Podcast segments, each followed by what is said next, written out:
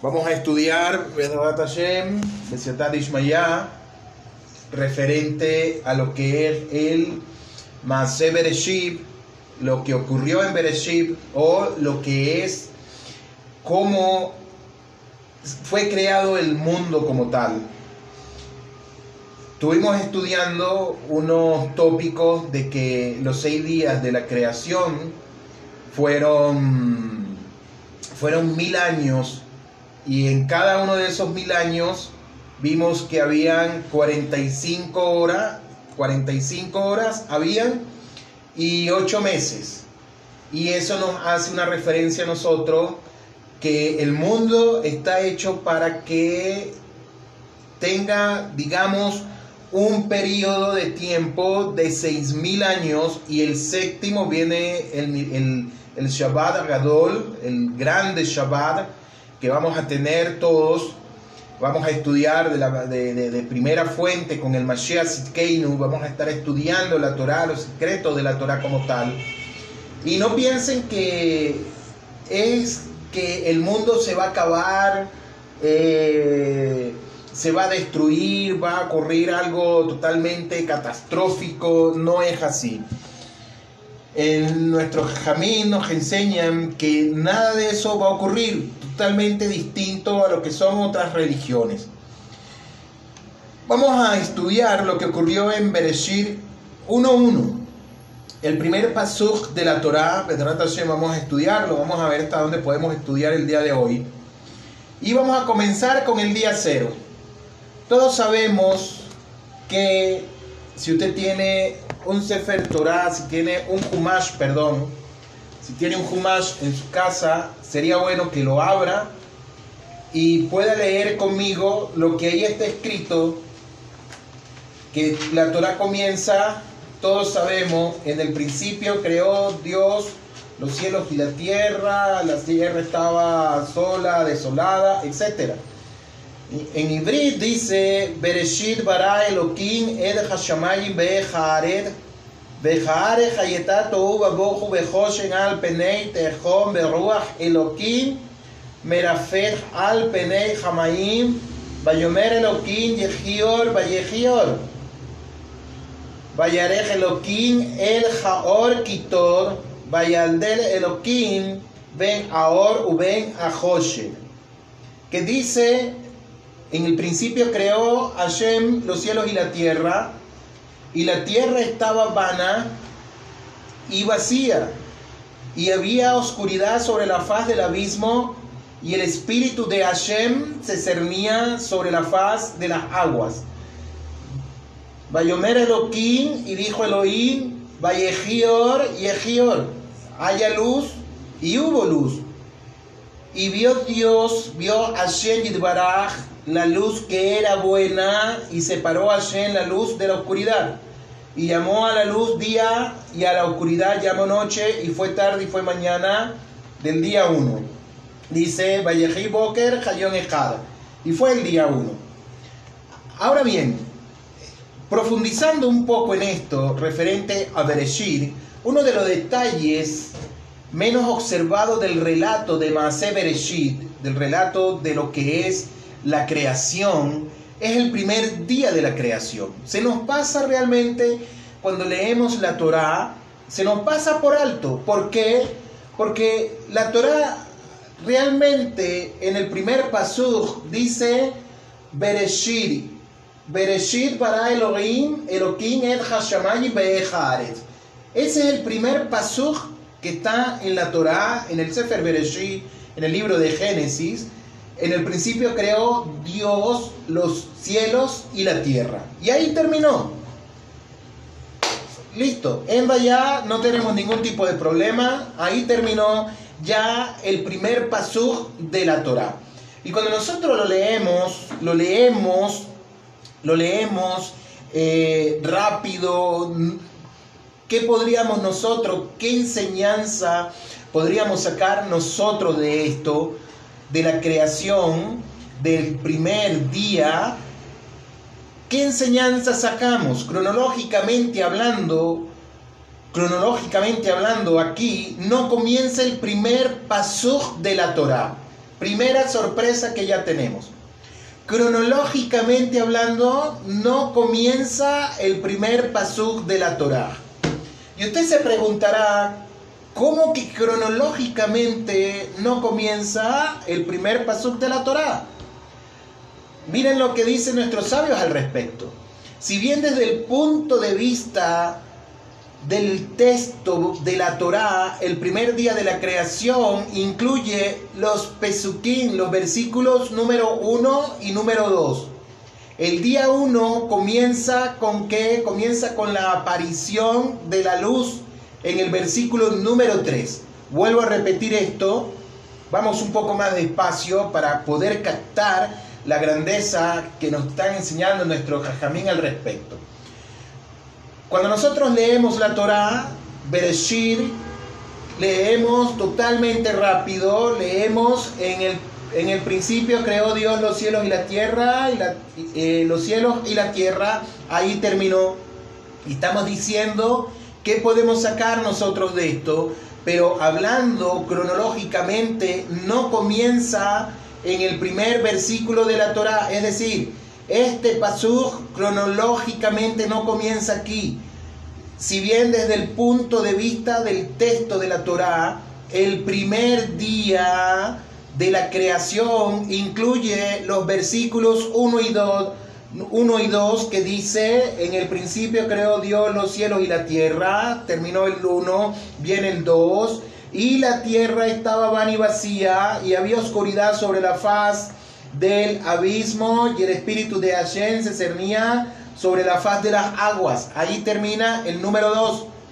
Y nos están diciendo nuestros sabios que el día 1 comienza en la aparición. Presten atención, el día 1 comienza con la aparición de la luz en el versículo 3. ¿Qué dice el versículo 3? El versículo 3 nos va a decir Vallejior, Vallejior, Vallejior, vuelve a decir, perdón, dice, Yejior, Vallejior. Dice así, y ya terminó. Quiere decir, y dijo Dios, haya luz, y hubo luz. Es decir, que el Masé cronológicamente debió haber comenzado por el Pasuk número 3 y no comenzó con el Pasuk número 3. ¿Por qué? Porque el Pasuk, el verso número 3 dice, y dijo Dios, haya luz y hubo luz. Cronológicamente, nuestros jajamín nos dicen que así debió haber comenzado la Torah. Debió haber comenzado así. Ahora, cambiemos nosotros estos pesuquín, a ver si tiene como, tiene como una, digamos, tiene una ¿cómo, podríamos decirlo? Tiene una concordancia de lo que estamos hablando. Fíjense, si nosotros comenzamos a leer el número 3, después leemos el 2, el 1 y el 2, va a encajar perfectamente. Dice de la siguiente manera, y dijo Hashem, dijo Elohim, haya luz y hubo luz. Y en el principio creó Hashem los cielos y la tierra y la tierra estaba vana y vacía, y había oscuridad sobre la faz del abismo, y el espíritu de Hashem se cernía sobre la faz de las aguas. Así comienza, debería de comenzar la Torah. Pero Jajamí nos dicen, y nosotros tenemos que la Torah no comienza de esa manera, que comienza es con la palabra Bereshit bara Elohim Hashamayim Así comienza, en el principio creó Dios los cielos y la tierra. Por lo tanto, los dos primeros pasuk de la Torá corresponden al día cero de la creación. Realmente no comienza ahí el primer día de la creación. Es decir, el día cero de la creación. Deberíamos llamarlo entonces sí. El día, porque presten atención nuevamente, Dice, el día 1 comienza con la aparición de la luz en el Pasuk 3. ¿Y por qué? Porque el día 1 está determinado por la transición de día y noche. Vuelvo a repetir. Si bien desde el punto de vista del texto bíblico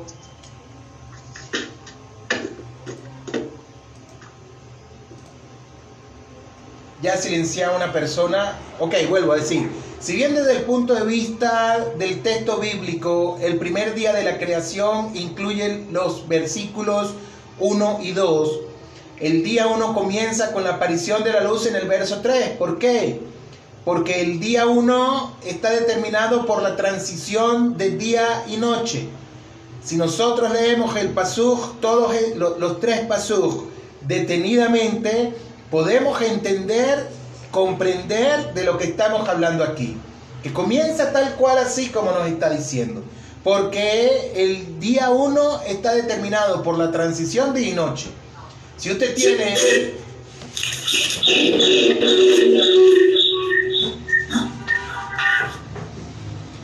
Si usted tiene un humash en su casa, si usted tiene un en su casa, le pido que en este momento lo abra y pueda leerlo para que usted se dé cuenta. Ahora, por lo tanto, por lo tanto, los dos primeros versículos de la Torá corresponden al día cero de la creación.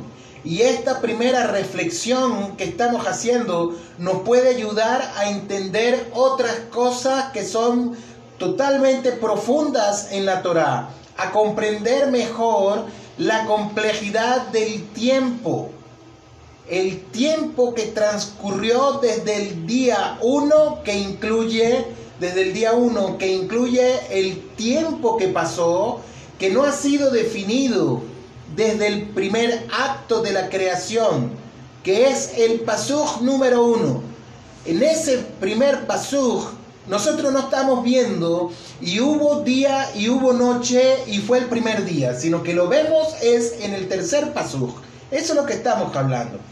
Hasta la aparición del versículo 3 que dice Vallejior, Yejior, y hubo luz, dice Vallejior, y, y creó la luz, Yejior, y fue la luz. Y vio Hashem que lo que había hecho era bueno y llamó bueno. Kitov llamó bueno. Veamos ahora las palabras del primer pasuj que estamos estudiando. Dice Bereshit, Bereshit, en el principio. Estas palabras, ¿qué nos quieren decir a nosotros? ¿Realmente nos quiere decir en el principio? quiere decirnos realmente que ahí comenzó Masé Bereshit, ahí comenzó todo el hecho del Bereshit, toda la creación realmente comenzó en ese pasuj, que lo tengo nuevamente aquí, Bereshit bara Elohim Echashomayim Be'echaretz, el pasuj número uno. ¿Qué quiere decir eso? Esta palabra, esta palabra no quiere decir en el principio, pero ha sido traducida en el principio creó Dios. Si no quiere decir en el principio, entonces, ¿a qué hace referencia? Sino que literalmente significa en el principio de. Eso es lo que significa. No significa en el principio, sino en el principio de. Es lo que significa. Pero en lugar de estar seguida por un sustantivo en el principio del tiempo, etcétera, debería de llevar un sustantivo en el principio del tiempo, no lo lleva, está seguida de un verbo, no está con un sustantivo, sino está con un verbo que dice baraj, que dice creó es el pretérito perfecto del verbo crear. Creó es el pretérito perfecto del, del verbo crear.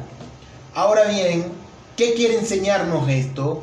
Lo que hace que esta palabra más compleja es que la palabra hebrea Bereshit está también señalizada por un signo que representa una coma que se llama el, ta, el Ta'an Tarjad, es decir, la combinación del genitivo y una coma, algo no solo inusual, algo no solamente inusual, sino contradictorio.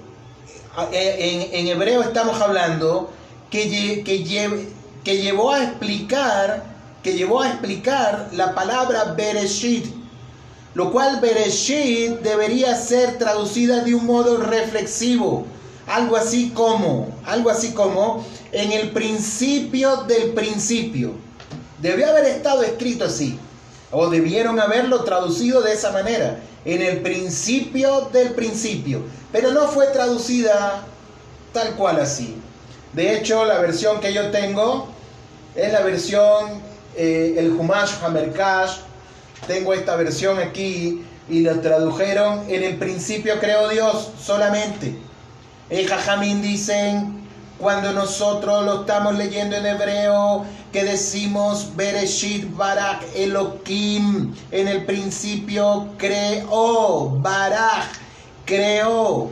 Nosotros nos, nos conectamos con el pretérito perfecto del verbo crear, lo que hace que esta palabra está también señalizada por un signo que representa una coma y la combinación del genitivo y una coma en hebreo, algo no inusual, sino contradictorio, nos lleva a explicar que la palabra Bereshit debería ser traducida de un modo reflexivo en el principio del principio. Es decir, cuando nada más que Dios existía, ni siquiera átomos o alguna materia prima en estado caótico, como surgió el filósofo griego Platón, existía. Es decir, nada de nada existía. Eso es lo que nos quiere decir. Pero hay algo muy interesante porque Jajamén nos dicen algo también referente a esto. Por ejemplo, aquí dice de la siguiente manera. Dice, los primeros capítulos del Génesis encierran en sí los principios de la creación, siendo muy profundos. Es difícil comprender todo su contenido cuando no hay un previo conocimiento de las enseñanzas de la Torá, según fueron reveladas en el Talmud y en la Kabbalah. Por ejemplo, Bereshit. Bereshit también se podría traducir por causa de Reshit Bereshit es una palabra que está compuesta y debería de decir también por causa de Reshit. Ahora bien, el Talmud proclama que el universo no hubiera sido creado a no ser por causa del mundo espiritual. Es decir, que existía un mundo espiritual que dio paso a la palabra divina, o sea, por la Torá llamada Reshid. La palabra Bereshit está compuesta por dos, dicen Jajamín, que es también Reshid, dice Reshid B y Reshid en el principio de todo, como está escrito en el Talmud Masej Pesajim 68. También Jajamín nos enseña, está escrito en el en el Midrash Bereshit, en el Midrash Rabat de Bereshit, que cuando dice Bereshit bara Elohim, en el principio creó Dios, está diciendo en el principio de la recreación de lo que Hashem ya había creado. Es decir, que realmente cuando abrimos el Humash y leemos la palabra Bereshit bara Elohim en Hashemayim Beharetz, nos quiere decir que ya había existido otra creación. ¿Y de dónde nosotros sacamos eso? Nos enseñan Jajamín lo siguiente, presten mucha atención, porque dice después el Pasuk 2, Veja are hayetato al penei tejón berruach eloquín, que dice lo siguiente, y la tierra estaba vana y vacía, y había oscuridad sobre la faz del abismo, y el espíritu de Hashem se cernía sobre la faz de las aguas. Espérense un momento, estamos estudiando que Hashem realmente creó el mundo, y la Torah nos dice Bereshit, en el principio. Pero, ¿cómo es posible que Hashem creó el mundo y miró el mundo, colocó su mirada sobre el mundo de lo que había hecho y la tierra estaba desordenada y vacía. Si más adelante, unos pesuquín más adelante, me va a decir que Hashem creó la tierra, que separó las aguas de la tierra, etcétera, etcétera. Entonces, ¿cómo es que Hashem, siendo él Elohim Gadol, siendo él lo máximo, cómo él va a crear el mundo totalmente en un estado de Tohu Babohu, en un estado totalmente vacío, en un estado totalmente vano, en un estado totalmente, la, tierra estaba totalmente desordenada y vacía, en la mentalidad de nosotros, en la mentalidad judía, no cabe que Hashem Yitbará haya creado un mundo totalmente desordenado. No es el proceder, perdón, no es el, no es el proceder de Hashem. No es así. Y enseñan Jajamín que Hashem recreó sobre una creación que él había hecho.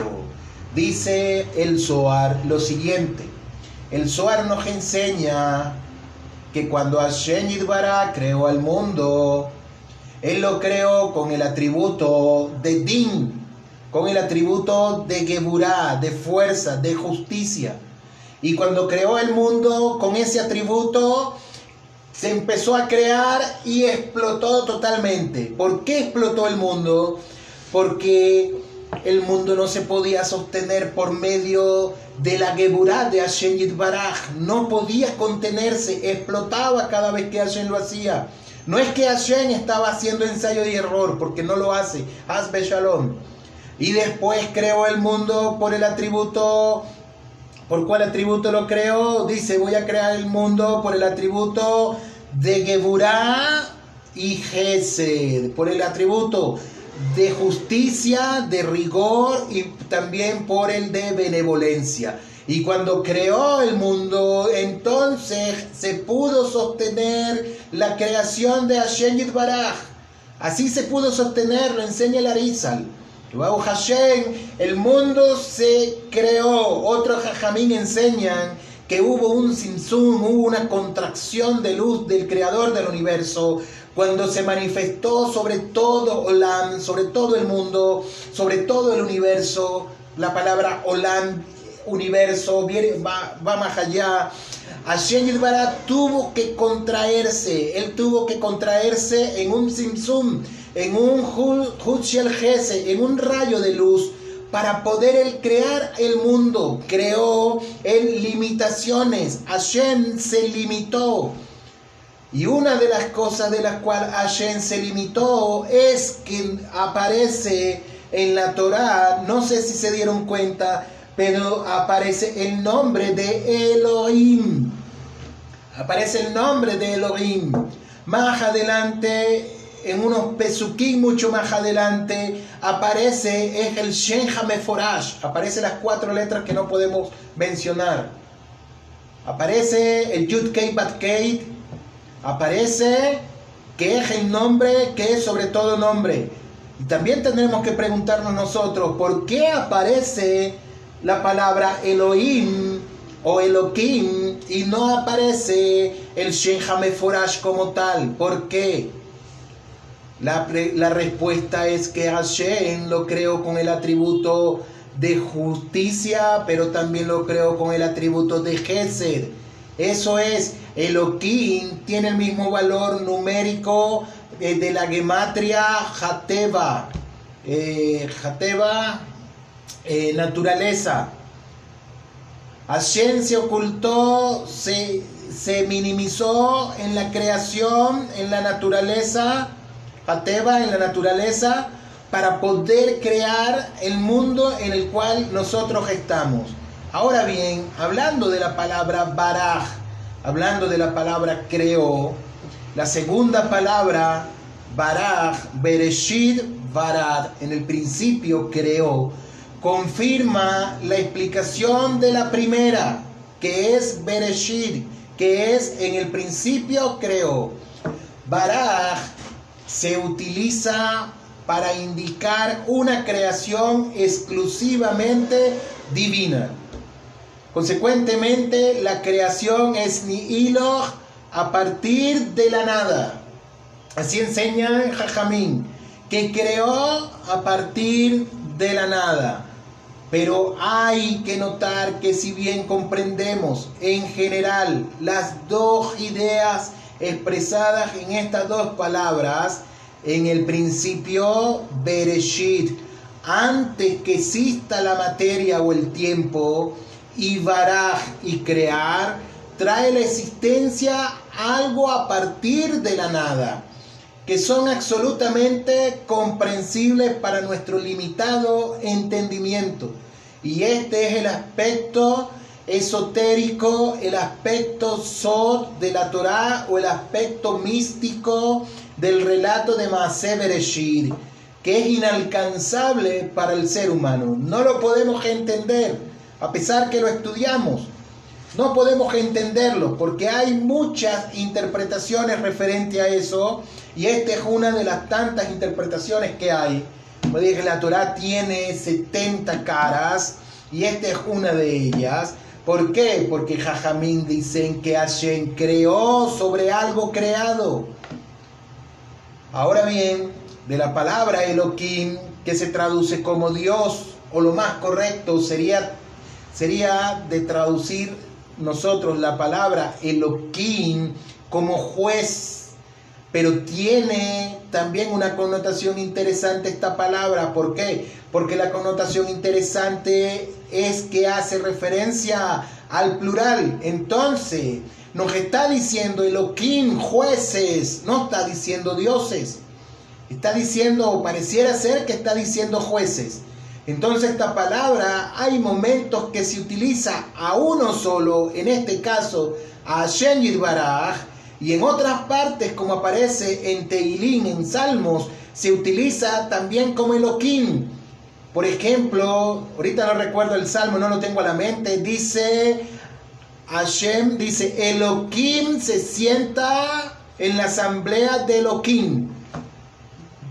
Traduciríamos de la siguiente manera, Hashem se sienta en la asamblea de los dioses. Y eso sería algo totalmente herético para nosotros pensar que Hashem se sienta en la asamblea de los dioses. ¿Por qué? Porque nosotros creemos que Hashem Utmo. Creemos que es uno y su nombre es uno. Hashem. Hashem es uno y su nombre es uno. No hay nada fuera de él. ¿Y qué nos quiere decir entonces ese Terilín, ese salmo? Que Hashem tiene también emisarios. Tenemos que tener cuidado, no nos metamos aquí todavía. Hablemos solamente de la palabra Elohim, que esta palabra, esta palabra es clave, muy clave de este paso. Bereshit Baraj Elohim. En el principio creó Dios. Ahora, en el mensaje principal de la Torá es que el mundo no se creó solo. El mundo no se creó solo.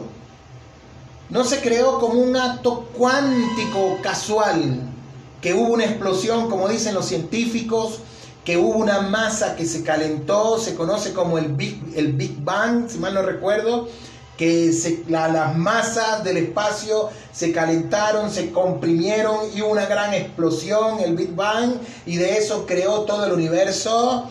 Y dice que el mundo se creó por sí solo, todo el universo se crea por sí solo. Así enseña la ciencia, más nosotros, como judíos creyentes, creyentes de hijos, creyentes de padres judíos, el mundo no se creó solo, Hashem Baraj es el creador del universo y esto es fundamental porque porque si el mundo tiene un creador, la creación entonces tiene un propósito. Y si tiene un propósito y si tiene el mundo creación, entonces tiene quien lo hizo, tiene un creador. Ese es como decir, yo como decir, me consigo estos miscafain, estos, estos, estos anteojos, y me preguntan, ¿quién hizo eso, miscafain? ¿Quién hizo estos lentes? Y yo le digo, el optometrista. Una persona especializada lo hizo en un sitio y él me va a decir, ¿cómo sabes tú que lo hizo el, el optometrista? Y yo le digo, porque mira, lo hizo el optometrista, lo hizo una persona especializada en esto. ¿Y cuál es la prueba? Aquí tienes la prueba. Lo mismo pasa con el Olam, con este mundo presente. ¿Quién creó el mundo? Hashem Baraj creó el mundo. ¿Quién creó una mesa? Uno dice el carpintero. Y van a decir, muéstrame cuál fue el carpintero. Pero por favor, ¿cómo vas a decir tú que el mundo, que, que la mesa no la creó un carpintero? Claro que la creó un carpintero. Es decir, tráeme las pruebas. Mira, utilizó martillo, utilizó clavo, utilizó serrucho, utilizó pegamento, cola, etcétera, etcétera. Esas son las pruebas. ¿Por qué? Porque la mesa no se va a hacer por sí sola, no va a aparecer como por arte y magia, y todos sabemos eso. Entonces, hay algo interesante también en este pasuk que dice Bereshit bara Elohim ed Hashamayim, que dice en el principio creó Hashem, Elohim, Ed Hashamayim, los cielos. Ahora algo interesantísimo nos va a decir el Ramban Maimónides, explica que las palabras de la Torá no son complicadas respecto a su significado literal. No son complicadas en el significado literal. Literalmente podemos entender, creó los cielos y hasta ahí lo entendemos, que es el primer nivel de interpretación de la Torá, que es el sentido pesha, totalmente literal. Lo entendemos. Ahora bien, ¿cuándo se va a dificultar las cosas? Se va a dificultar, la dificultad está en el sentido semántico de la palabra que cambia según el contexto en el cual ésta aparece. En el relato de la creación de lo que estamos estudiando, la palabra Shamaim, literalmente cielos, aparece en contextos distintos. Vamos a ver por qué aparece en contextos distintos la palabra cielos. Dice Ed Hashamaim, cielos. Generalmente se refiere a los cielos o al cielo que yo puedo ver se refiere al cielo visible, a lo que yo puedo mirar.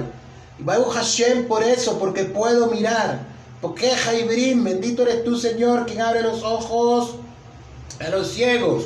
Podemos ver, Baruch Hashem por eso, y agradecemos a Ribonon Olam todos los días por eso.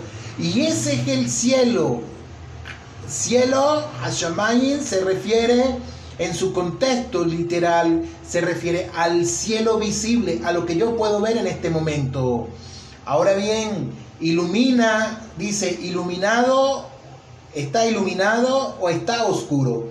Y también puede referirse, también, escuchen, pueden referirse al sistema solar. Se puede referir al sol, se puede referir a la luna, se puede referir a los planetas que, mantienen, que mantienen a la Tierra en su privilegiada ubicación, que nos permite la existencia del agua líquida que fue creado por Hashem Yilbaraj. Y en nuestro caso, el primer pasuk de la Torah, en el sentido de esta palabra, cubre al universo de una manera totalmente exhaustiva, con una sola excepción de la Tierra. Pero también enseñan Jajamín que cuando dice Hashamayin, Ribonoshen creó también otros mundos. Cuando dice cielos, creó mundos que están por encima de nosotros. Creó raquías, creó otros cielos también. Creó distancias, siete cielos, de los cuales nosotros solo podemos ver uno nada más y es el que podemos mirar nosotros con la visión que tenemos totalmente limitada. La Shelah, la pregunta es, ¿cuándo se me permitirá a mí poder ver toda esa creación de Hashem Yitbaraj cuando está escrito Ed Hashamayim y los cielos? Porque está en plural, la palabra está en plural, no está en singular. Pero lo interesante de esto es que también si yo quiero decir agua, digo Shamaim.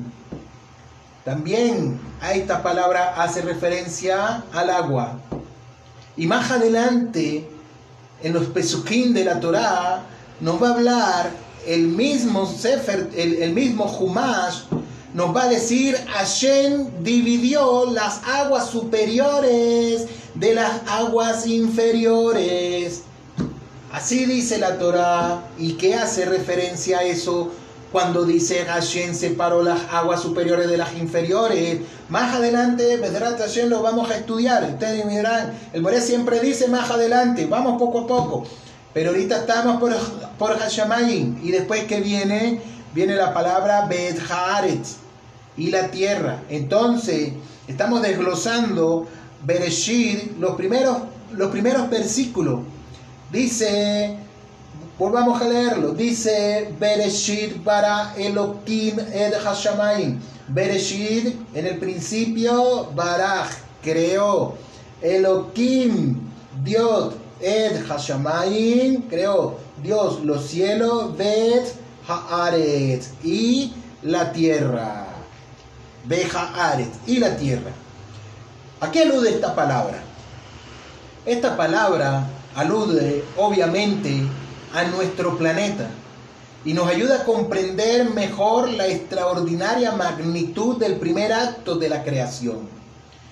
Vimos que Hashem ya creó Drakia, Hashem creó Shamaim, creó cielos, creó siete cielos, como enseña el Arizal en el, Zohar, está escrito, creó otros cielos, y vemos que comienza ahora la comienza el Masejaretz, también el primer acto de la creación de Jaret.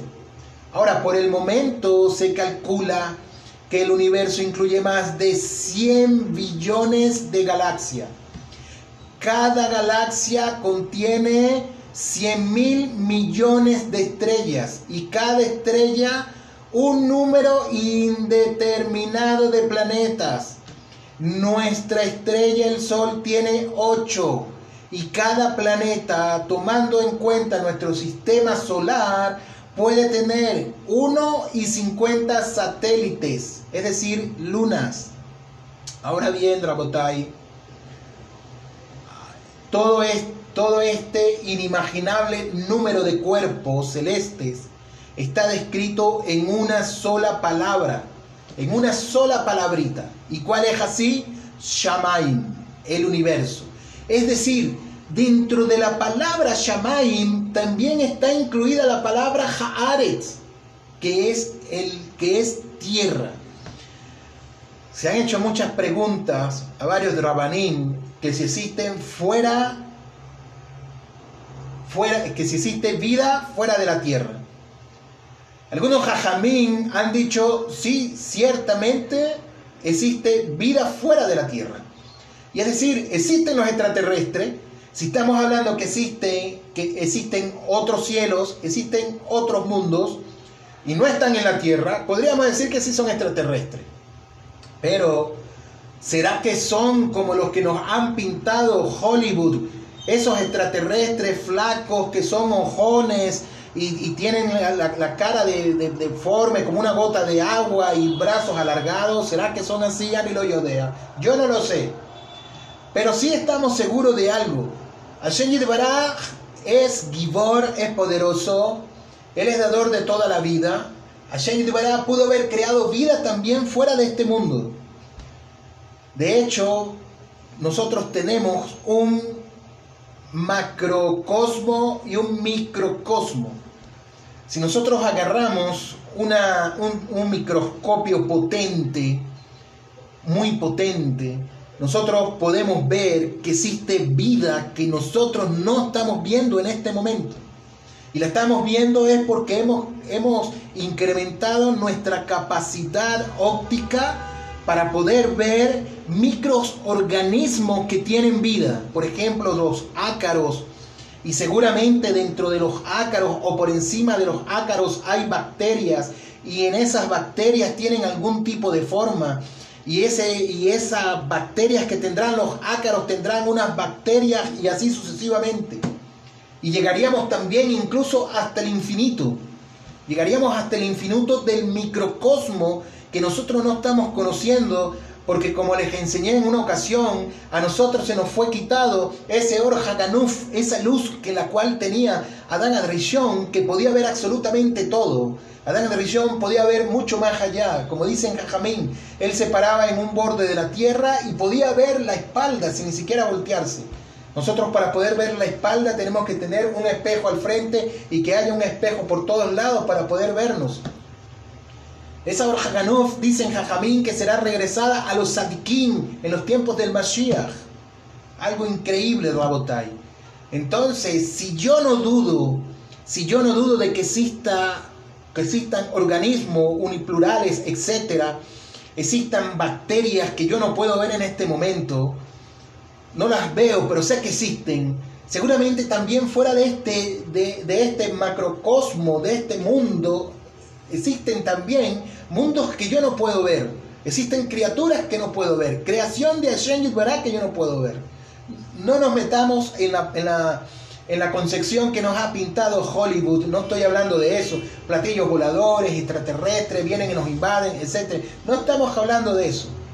Entonces, Rabotai sigue diciendo que lo más interesante creó Bará es que la Torá destaca a un planeta cuantitativamente significante y en este caso que estamos viendo que tendrá el privilegio de ser acondicionado por el Creador para albergar la vida y la humanidad, que es el planeta en el cual estamos nosotros en este momento.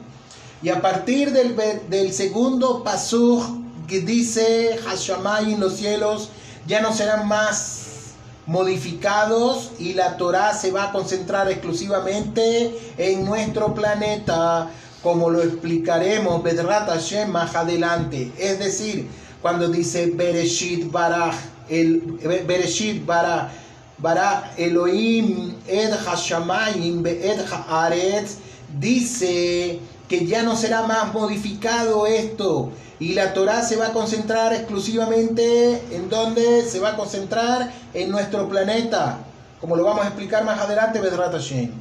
Ahora, para resumir, el primer paso de la Torah describe la creación de todo el universo, toda la materia existente. ¿Y qué excluye a manera de pregunta? ¿Y qué excluye el primer acto de creación? ¿Qué excluye? ¿Qué saca? El planeta Tierra, nos dice nuestros sabios, será modificado en los próximos cuatro días para finalmente albergar los dos elementos no incluidos en el primer acto de la creación, que es la vida. Y eso ocurre en el quinto día y la inteligencia humana, el nefesh y la neshama, el alma, y, nefesh y neshama eh, Nefesh es un nivel de alma un poco más elevado, perdón, eh, más bajo y Neshama es un poco más elevado, va a ser creado en el sexto día. Ahora bien,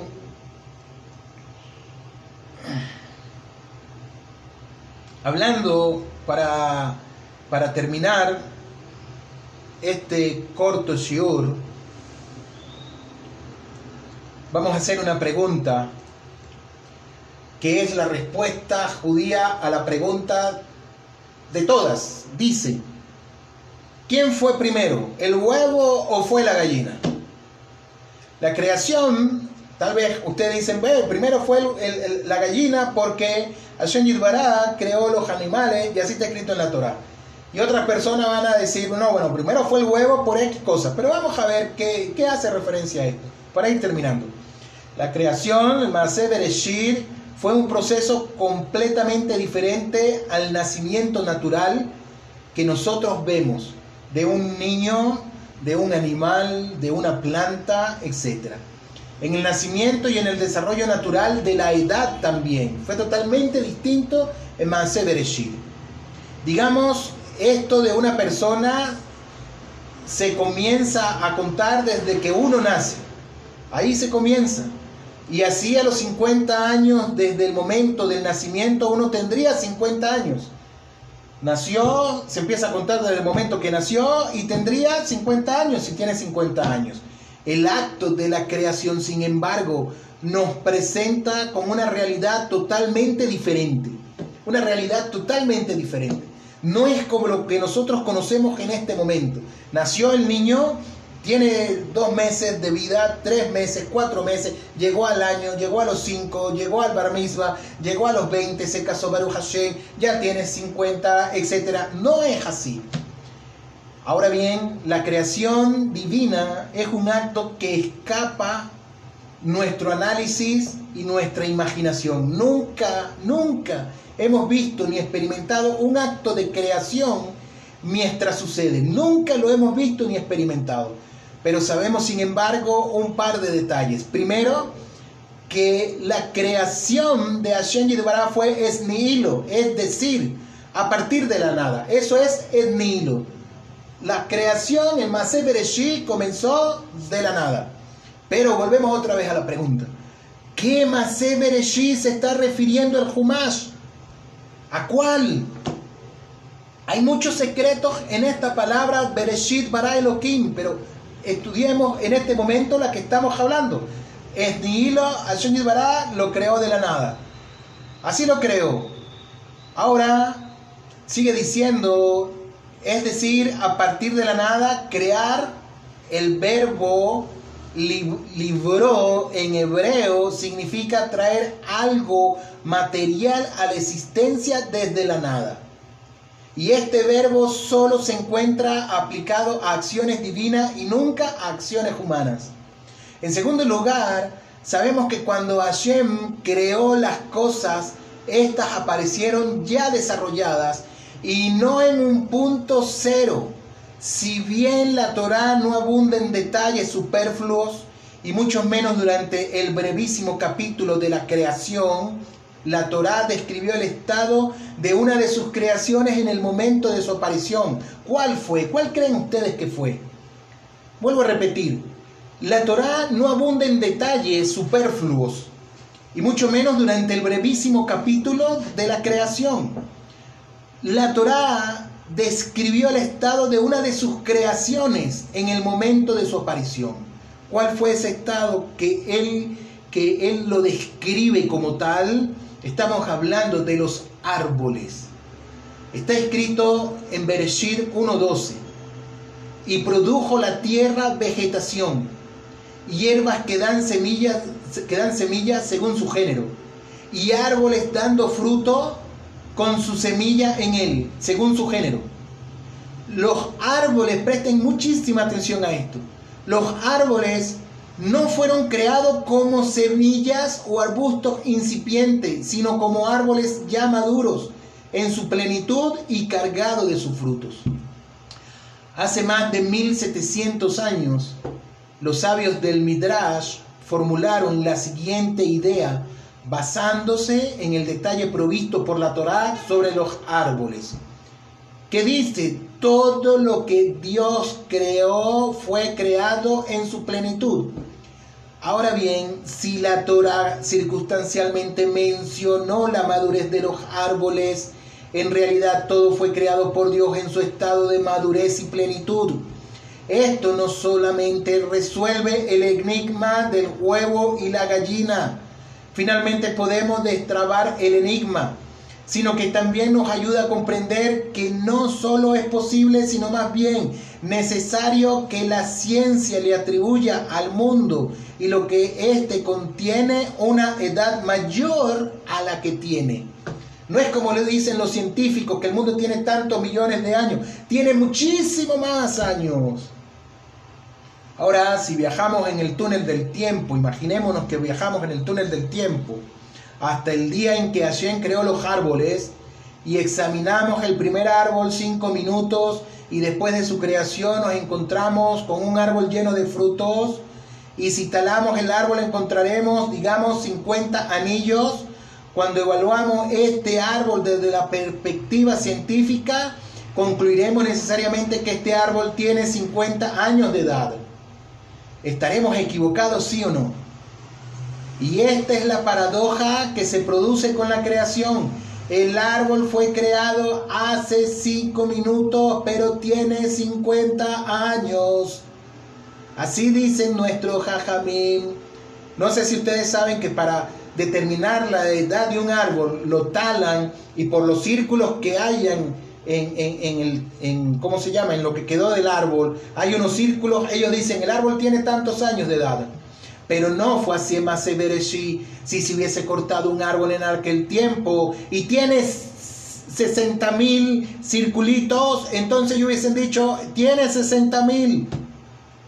Si comprendemos lo que estamos hablando de la profundidad de lo que ocurrió en Maase Bereshit, de lo que ocurrió en, el, hecho de Bereshit, en, la creación como tal, estamos hablando de conceptos muy profundos. Tal vez usted dirá, sí, pero eso es muy sencillo. Es muy sencillo, explíquelo usted entonces. Si es muy sencillo. Explíquelo, dé pruebas contundentes. Hay un saber vulgar y un saber científico. Y en este sentido, metemos el saber científico a la Torah que van acompañado de la mano también. Ahora, una vez más, es inevitable entonces que existe una diferencia entre la medición científica de la edad del árbol desarrollado desde el punto cero y la perspectiva rabínica sobre la edad del árbol.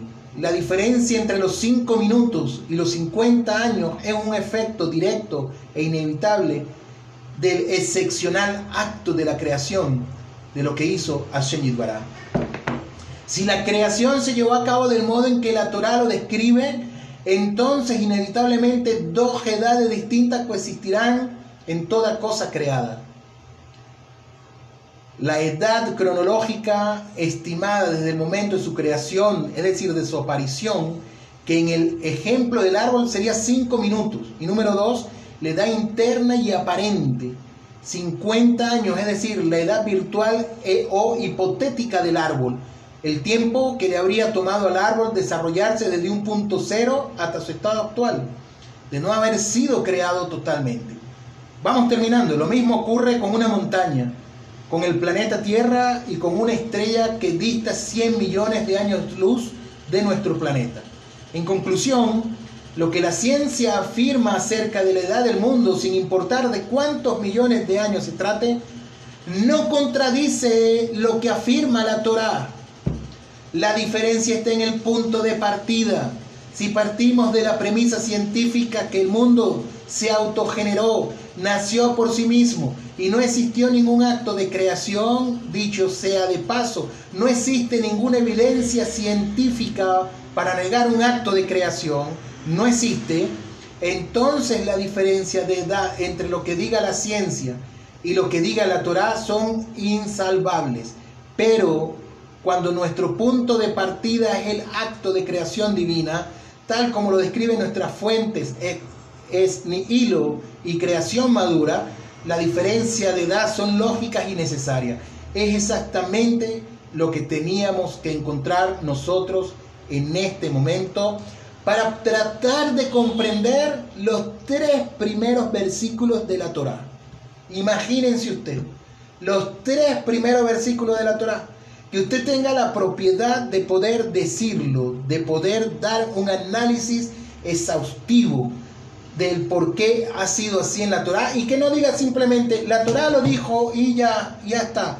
Detrás de eso hay una interpretación muchísimo más grande. Supónganse usted que lo que estamos estudiando en este momento es como si estuviéramos parados frente al, al océano y con un dedal agarramos un poquito de agua del océano, no podemos decir, tengo el océano en este dedal, tengo todo el océano en este dedal. Tengo es unas cuantas gotas del océano. Y eso pasa con este estudio de Maase Bereshit.